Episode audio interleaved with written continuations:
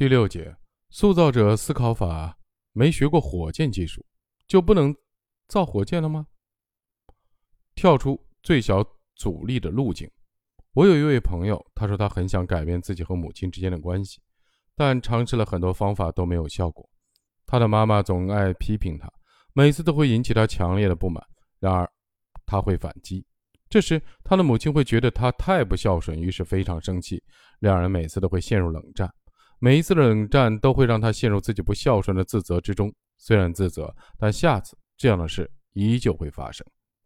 如果要深究此中原因，则可追溯到他的童年时代。如果我是一名心理医生，我可能会跟他聊聊童年时发生的各种各样的事情，看看哪些事情对他现在产生了巨大的影响，以至于影响他和母亲的关系。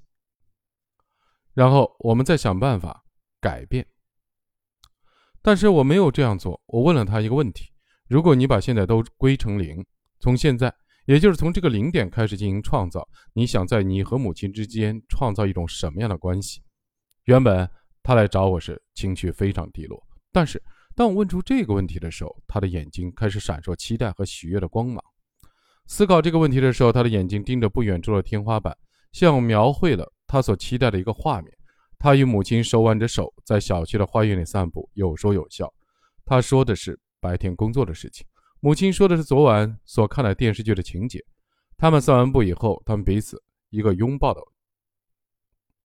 在进行这些抽象描述的时候，他的话语里充满了爱和温暖，他的眼睛里充满着期待。那么我问他，想到这幅画面的时候，你感受到了什么？他说：“我感受到了爱、理解与温暖。”我又问他。如果从零到十打分，你现在的幸福指数是多少？他说十分。然后我问：“对你来说，这个梦想中的画面变为现实意味着什么？”他说：“因为我缺少爱和理解，所以我非常需要母亲对我的爱和理解，以及由此而来的幸福。我非常渴望这种幸福。”我说：“如果从零开始进行创造，你想怎样把这幅画面变为现实，获得十分的幸福？”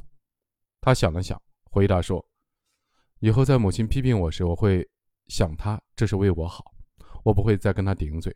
我每周会跟母亲去散一次步，每次散步时都会说两个人不吵架，要手挽手，一起聊聊这周遇见好玩的和有趣的事情。每周去看母亲的时候，我会主动抱抱她。虽然以前我从来没有抱过她，可对我来说可能有点困难。我还想每次见面都跟她说我爱你。虽然以前。”我也从未说过。自从这次对话以后，他与母亲之间的关系发生了非常大的转变。如今，他每次都会主动给母亲一个拥抱，并且对她说“我爱你”。母亲对他的批评也变少了，说话也柔和了。他们每周会一起散个步，在不吵架之后，每周一起散步与聊天，让他们的心走得更近了。母亲以往一直反对他的决定，现在也不再那么反对了。母亲变得更愿意听他的想法。不再像以前那样直接给出批评的意见，就这样，他们母女之间的关系发生了巨大的变化。其实，在这一段对话中，我从来没有问过他母亲批评他的原因，也从来没有问过他冷战的原因。我只是问了一个非常简单的问题：如果把现在当成零，从现在开始，也就是从这个零点开始进行创造，你想，在你和你母亲之间创造一种什么样的关系？于是。那个出现在脑海中的和谐的画面，就成为指引他找到改变方法的巨大的动力。他没有回到过去早已习惯的路径中，重复一次又一次的冷战。相反，他受到了美好愿景的指引，选择了从零开始创造。他主动选择了改变，并因此影响了母亲，形成了一个不断变好的增强回路。这一切究竟怎样发生的呢？原因并不复杂。他用创造代替了他的最小阻力之路。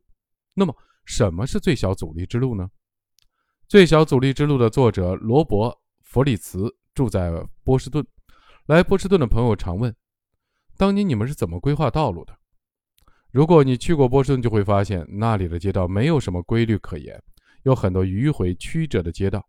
事实上，波士顿的道路完全是利用既有的牛径拓宽而成。这些牛径又是怎样形成的？牛行走时通常会随着地势的起伏，寻找最容易的路径。前面有山，牛就不会强行的穿越；相反，他会挑选当时最好走的路线，哪怕是要绕到山的另一头。换言之，它的行走路线取决于地形结构。久而久之，牛径陡然成型，行走愈加方便。可以说，地形决定了牛群移动的轨迹。现代的波士顿的都市规划，也正是随着17世纪牛群的行走的路径这么走下来的。可见，在一个结构中，能量往往会沿着最小的阻力的路径行进。换言之，能量在流动时，一定会找到最容易的路径。在既有的结构中，牛会习惯性的走那条最容易的路。这是因为在既有的结构中，能量总会沿着最小的阻力的路径行进。最小阻力之路，就是在既有的结构中已经走了很多遍，阻力最小、最自然而然的那条路。不但牛如此，自然界的一切都是如此。同理，我们经常使用的解决问题的方法，其实也是由既有的结构中已经做过很多遍、阻力最小且最自然而然的思维模式、心智模式和行为模式所决定的。而这种固定下来的模式，就是我们的最小阻力之路。因此，对我这个朋友而言，最小的阻力之路就是这样一种行为模式。母亲批评他，他顶嘴，然后二人陷入冷战。按照我们之前学过的系统性的分析方法，这种行为模式的本质就是一个会导致系统崩溃的增强回路。然而，这一增强回路早已在两人之间形成，这就成了他和母亲之间重复了很多遍的阻力最小且最自然而然的行为模式。成了他和母亲每次都会不自觉地选择解决问题的方式。然而，越想解决这个问题，问题似乎就越难解决。因为每当他想改变这种情况的时候，就会出现再次被环境和既有行为模式拉回到老路上的结果。于是他开始绝望，不知道如何是好。这就是解决问题的型思维，也是大部分人正在使用的思维方式。